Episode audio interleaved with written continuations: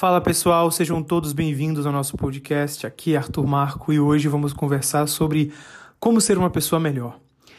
A gente vive numa época que se fala muito sobre isso. Basta olhar as redes sociais aí, a gente encontra milhares de perfis sobre como melhorar nisso ou naquilo, como cumprir certos objetivos, se desenvolver em uma ou outra área, como subir na vida de um modo geral, né?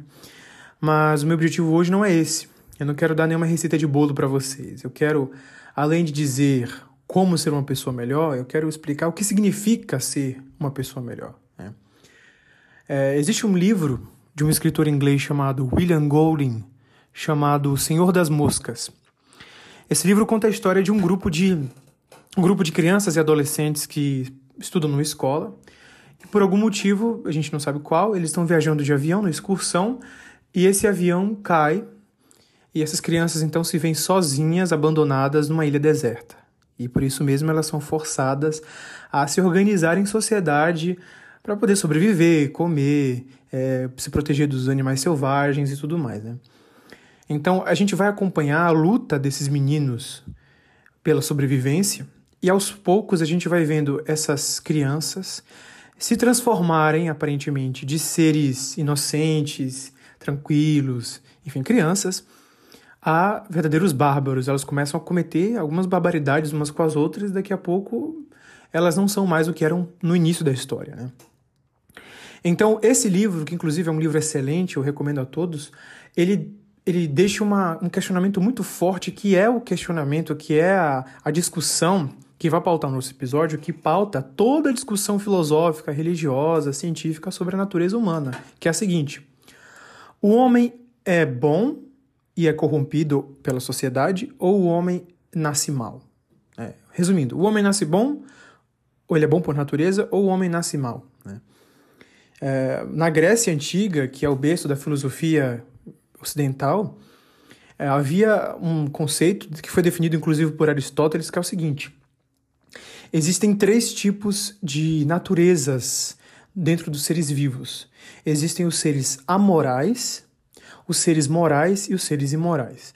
Os seres amorais são os seres que não têm consciência do bem e do mal, então eles não conseguem ser nem morais nem imorais, porque não existe certo e errado para eles. Né? Como, por exemplo, os animais e os bebês. Segundo Aristóteles, os bebês eram amorais. O ser moral era o ser virtuoso que fazia tudo corretamente, e o ser imoral é o que fazia tudo errado, conforme o nome já diz. Né? Imoral, imoral, simplesmente assim. Só que a gente tem esses conceitos na Grécia, mas depois surgem várias filosofias partindo desse ponto da natureza humana. Então surge, por exemplo, os, os filósofos hedonistas. Os hedonistas diziam que o homem ele nascia amoral e ele continuava amoral a vida toda, ou seja, sem consciência do bem e mal. Porque, segundo os hedonistas, não havia um bem e o mal no universo. Se não havia bem e mal, o homem não tinha discernimento do que era bem e mal, então ele não era também nem bom e nem mal. Né? Ele simplesmente ele era como se fosse um ser neutro. Né? É isso que prega o hedonismo. Mas existe uma outra corrente filosófica, surgiu também na Grécia uma outra corrente que acreditava que, na verdade, o homem ele nascia bom. Só que o mundo era tão corrompido e cheio de vícios e tudo mais que ele precisava se esforçar para se manter bom. Né? Essa é a linha, por exemplo, dos estoicos. Os filósofos estoicos eles se apegam muito, se apegavam muito à, à virtuosidade, a moral e tudo mais, porque eles acreditavam que essa era a única maneira do homem se conservar é, bom, né? colocar para fora o que havia de melhor dentro dele através do sacrifício, etc. Então havia, por exemplo, Diógenes, que não era estoico, ele deu origem aos filósofos cínicos. Né? Diógenes ele era um homem que diz a lenda que andava pelas cidades com uma lâmpada, né, uma lamparina acesa, procurando um homem justo na terra, porque ele não encontrava nenhum. Né? E ele percebeu que ele precisava se sacrificar para ele não ser corrompido pelo mundo, então ele começou a. Ele vendeu todas as suas posses, ele começou a andar sem roupas, quase sem roupas, quase despido, e morar dentro de um barril de vinho, é, e começou também a, a, comer com uma cuia velha. Inclusive tem um outro, uma outra lenda sobre, sobre ele, que é a seguinte: um dia ele foi num rio beber água e na hora que ele chegou com a cuia dele, ele viu um menino bebendo com a boca dentro do rio, né? Prostrado e bebendo. E aí ele ficou azucrinado com isso. Ele pegou a cuia, jogou fora e fez a mesma coisa, porque ele não admitia que o menino fosse mais humilde do que ele, né? Então esse era o pensamento estoico, o pensamento cínico também, de certa forma. Os cínicos, eles, eles têm esse nome, né, engraçado, porque cínicos em grego é cachorro, e Diógenes vivia com os cães, então ele dá origem a essa linha de filósofos que são filósofos da pobreza, né, do sacrifício e tudo mais, né. Só que quando chega aí o catolicismo, que é a fusão do romanismo com o cristianismo, o pensamento sobre a natureza do homem muda um pouco, porque na Idade Média, no medievo, acreditava-se que o homem ele não nascia bom e nem, nem tampouco neutro, ele nascia mal por causa do pecado original. Que você tem Adão, que pecou e ele passou o pecado de forma hereditária para os filhos e para toda a, a, a, a espécie humana, todo o gênero humano, consequentemente. Então todo mundo era culpado, todo mundo nascia mal. E a única maneira do homem se tornar bom, se tornar melhor, era se esforçando para conseguir isso. Então, a, a, doutrina católica ela pregava e prega um alto sacrifício muito grande para que as virtudes e a moral e a espiritualidade seja fortalecida. Por isso que na Idade Média surgiram vários, várias ordens monásticas, monges agostinianos, franciscanos, beneditinos, é, carmelitas dos pés descalços, a Ordem de Santo Antão e outras coisas, porque eles praticavam é, autopunições severas. Então, ficavam um dia sem comer, é, faziam voto de pobreza, voto de castidade, é, andavam descalços, essas coisas. Porque eles pensavam estar se, se desenvolvendo, ou desenvolvendo o caráter e agradando a Deus, né, agradando a Cristo. Inclusive, é, existe um, alguns homens que têm uma história notória em relação a isso. Eles praticavam autoflagelação, que é aquele negócio de você ficar se, se chicoteando a si mesmo, né? É, outras penitências, como subir escadas de joelhos e tal. E as próprias indulgências eram uma, uma forma de, de se esforçar financeiramente para conseguir salvação. Inclusive, tem uma história de um, de um escritor medieval chamado Orígenes, lá do iníciozinho da Idade Média, século 3 ou 4, se eu não me engano, ou antes. É, ele era um homem muito devoto, só que ele tinha muitos problemas, é, digamos assim, sexuais. Ele mantinha algumas relações adulterinas e ele não queria mais viver assim. Então, é, ele percebeu que a única maneira dele vencer o pecado era se castrando, e isso que ele fez. Ele arrancou fora o próprio pênis, porque ele levou bem à risca, bem ao extremo, aquele verso em que Cristo fala o seguinte na Bíblia: que alguns se fizeram eunucos pelo reino de Deus. E ele fez isso consigo mesmo. Então, assim como Orígenes, outros homens fizeram coisas semelhantes. Mas eu acho que o mais engraçado e interessante para mim é um santo chamado São Simeão. É, ele é considerado santo ainda hoje. E ele ele percebeu que a única maneira dele se manter puro por causa da tentação, das tentações do homem, era se mudando para em cima de uma pilastra. Então ele pegou suas coisinhas e foi morar em cima de uma de uma coluna mesmo. E ali ele viveu durante o resto dos seus dias. Ele se comunicava é, com o povo de cima. Ele é, levava os seus, de, seus dejetos abaixo num balde comia também num balde que através de uma corda e ali ele viveu, porque ele achou que ali ele não seria contaminado pela maldade humana. Né? Então esse era o pensamento reinante na Idade Média. Só que quando a Idade Média acaba e surge aí o humanismo e tudo mais, e há uma reação muito violenta a essas ideias, né? Porque o humanismo, que surge primeiro ali nas artes e tudo mais, que a primeira surge como uma reação ao obscurantismo medieval, né? Na, segundo sua própria referência, eles acreditavam que eles resgatam valores clássicos da Grécia e, da, e de Roma, e eles, segundo eles, o homem não tem nada de mal. Ele, o homem é bom e o homem é inteligente, e através da razão o homem conseguia fazer grandes proezas, ele podia fazer com que a humanidade avançasse. Né? Essa é a ideia do humanismo, o homem no centro, a bondade original do homem. Então, o humanismo logo ele dá origem a outras filosofias, como o racionalismo e depois o iluminismo. Né? O racionalismo que vem do humanismo, ele é a ideia de que o homem ele é, é bom porque ele tem a razão. Então a única maneira do homem é, se desenvolver virtuosamente era pela, pela mente, pelo conhecimento científico. Né? Então tudo aquilo que era do senso comum, religioso, é, relacionado à fé, tinha que ser execrado da sociedade para que ela pudesse andar. Essa é a ideia principal do racionalismo, do racionalismo mais ali para o século XVIII. No início, alguns filósofos como René Descartes, o próprio Leibniz, por exemplo, eles tinham uma ideia de pesquisar a razão humana, o que ela era capaz de proporcionar, mas eles não colocavam a razão tão lá em cima. Mas depois, quando surgem os primeiros iluministas lá na França, eles, eles vão ao extremo. E esse racionalismo dá então origem ao iluminismo, que, como o próprio nome já diz, é a crença de que depois de anos de Idade Média e trevas, agora havia chegado a hora do esclarecimento. Então havia chegado a era das luzes. E aí surgiram vários filósofos como é, Voltaire, Jean-Jacques Rousseau, John Locke e outros, é, que pregavam que para que o mundo pudesse é, se clarear e andar, era preciso que o homem usasse a sua razão para inventar e que ele pesquisasse conhecesse através da ciência a si mesmo e abandonar completamente Deus, a Bíblia e a religião. Né? Esse foi o pensamento iluminista que é, originou a grande revolução do nosso tempo, que foi a Revolução Francesa, que rompeu a sociedade. A gente vai falar sobre ela mais detalhadamente num outro episódio. Né? Então, esse pensamento do homem bom como diz Jean-Jacques Rousseau, do bom selvagem, no centro de tudo, vai evoluindo. Né? Então, depois do iluminismo surge, por exemplo, o positivismo.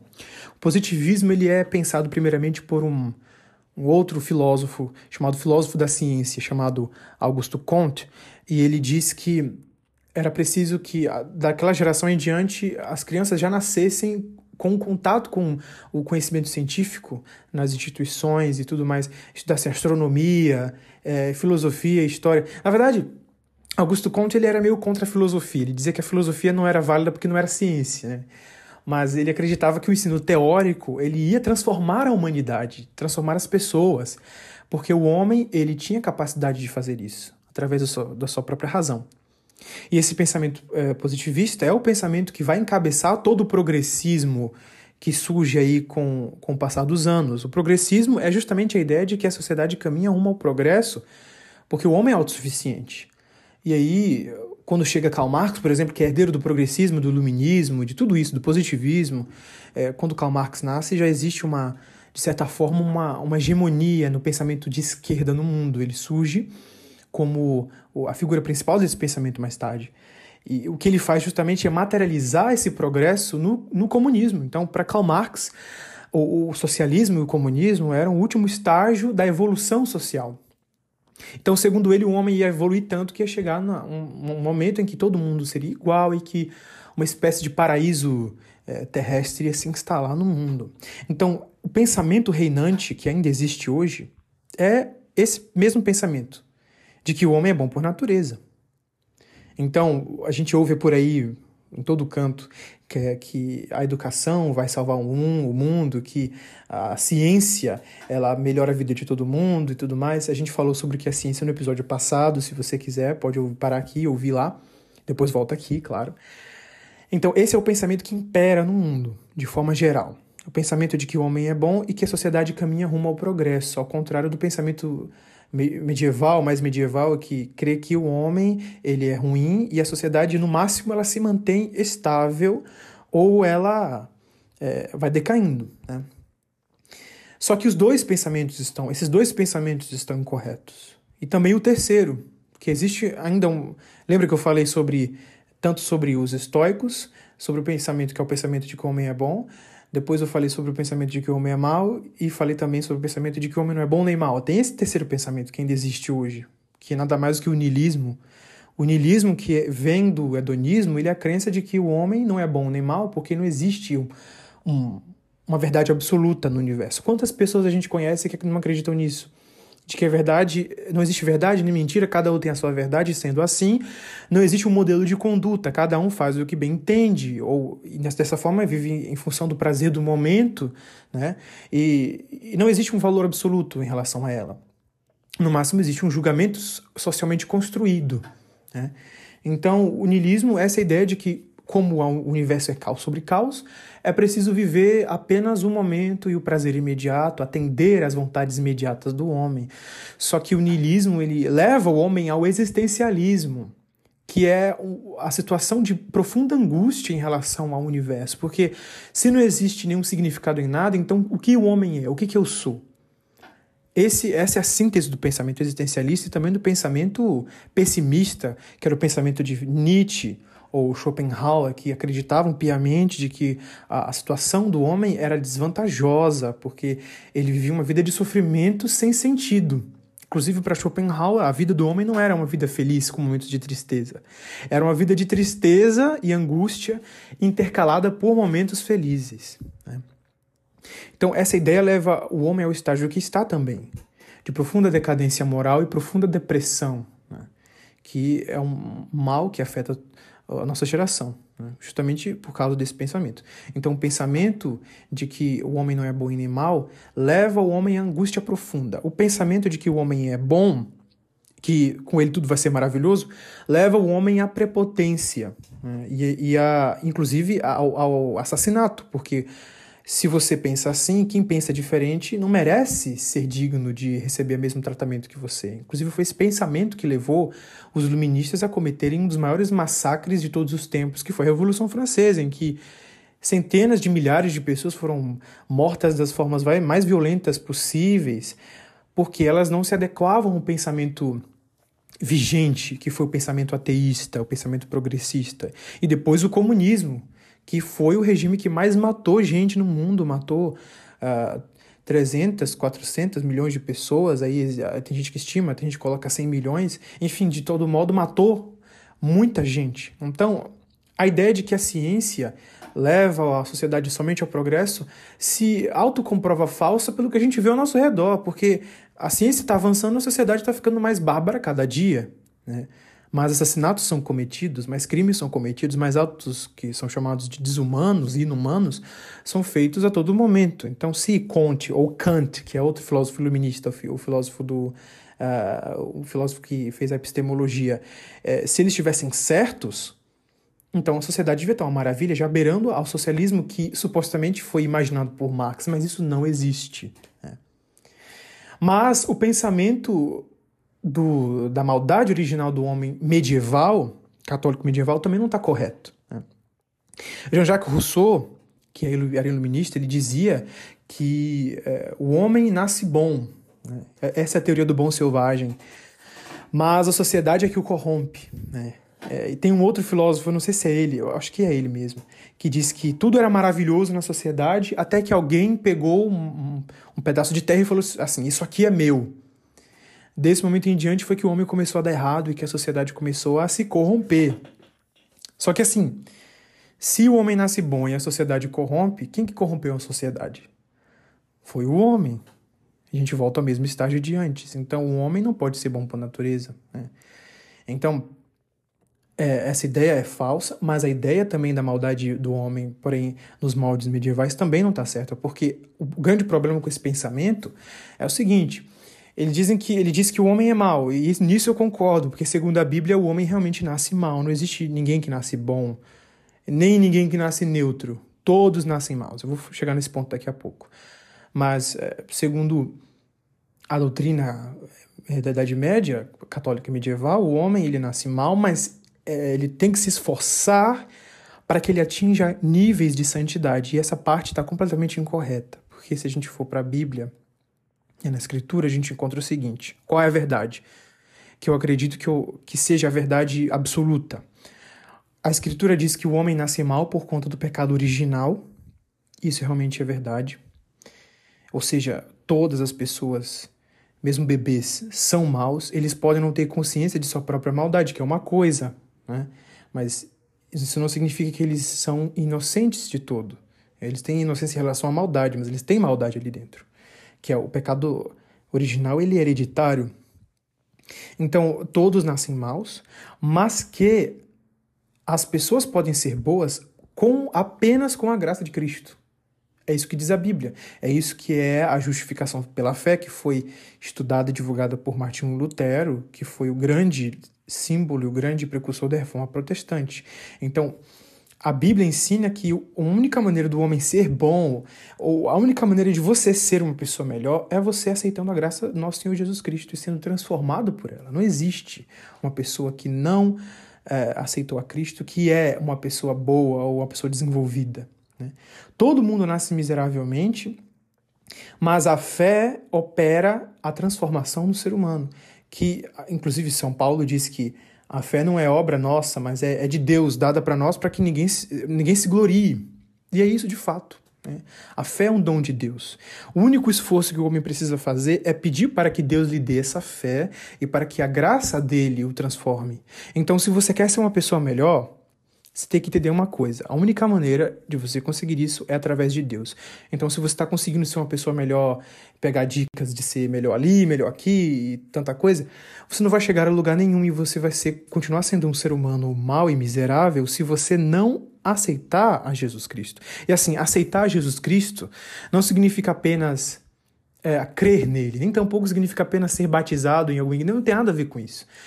Aceitar a Jesus Cristo de verdade significa obedecê-lo e fazer o que ele pede. Ou seja, reconhecer Jesus como o Senhor e Salvador da sua vida. Ou seja, tudo que Deus, tudo que Cristo pediu, você precisa fazer, inclusive guardar os mandamentos de Deus. Né?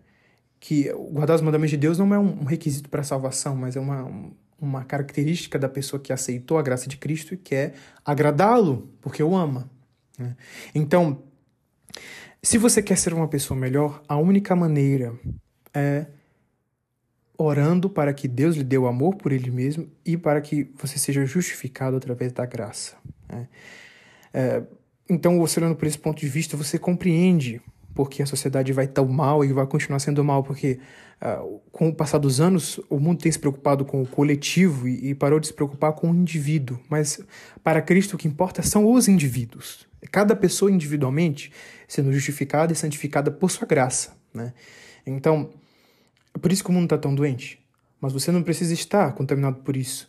Você precisa aceitar o que a graça de Cristo faz com você. Ok? Então, esse é o primeiro passo, é o passo inicial para que você seja uma pessoa melhor. Né? Ou seja, a, me a sua melhora, ela não vem de você mesmo. Ela vem de Deus. Porque se você é mal, mas você se esforça para ser bom, então existe uma bondade original dentro de você, de certa maneira. E isso é impossível. Né? Então, é, não se preocupe em ser perfeito ou fazer tudo certo para que você possa ir a Deus. Muita gente pensa que precisa consertar tudo que tem de errado na vida antes de se voltar para Jesus, mas Jesus serve justamente para curar aqueles que estão doentes. Ele mesmo falou isso, que o médico não vai na casa de quem está são, não perde tempo com eles vai aos que estão doentes. Então não tenha medo de ir a Deus, porque Deus ele não ele não uh, chama santos, ele faz santos. Né? Ele chamou todo mundo numa, por exemplo, eu posso falar de de Moisés, Elias, Davi, eh, os grandes heróis da fé, os discípulos, ou o próprio São Paulo, que era um assassino de cristãos, e foi chamado por Cristo e desse dia em diante ele se tornou quem se tornou. Né? Então a gente usa essas histórias para entender que Cristo é capaz de transformar qualquer ser humano à medida que ele se coloque à disposição do seu poder e da sua graça. Então, esse é o seu dever. Ok? E depois que você conhecer a Deus e você aceitar a Jesus Cristo como seu Senhor e cumprir os mandamentos dele, ser transformado todos os dias a, pela sua graça transformadora, justificado pela fé, santificado pela fé em Cristo, aí sim, o que está de errado na sua vida vai para o seu lugar tudo, seus vícios, né? Eu acho que a pior coisa que existe no homem são os vícios. Nesse sentido, os estoicos estavam certos. Porque o vício, ele é a corrupção de um hábito. Né? O hábito é um, é um ato contínuo que você enraiza na sua vida. Né? E o vício é a, o uso mal, a corrupção de um certo hábito.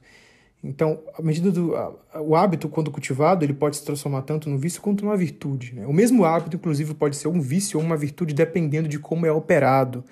Então, o mais importante não é você ter hábitos saudáveis, fazer o que é certo, mas transformar isso, e lembrando que isso só pode ser feito depois que você aceita Jesus, em virtudes e abandonar completamente os seus vícios. Mas você só vai conseguir fazer isso pela força de Jesus Cristo, certo?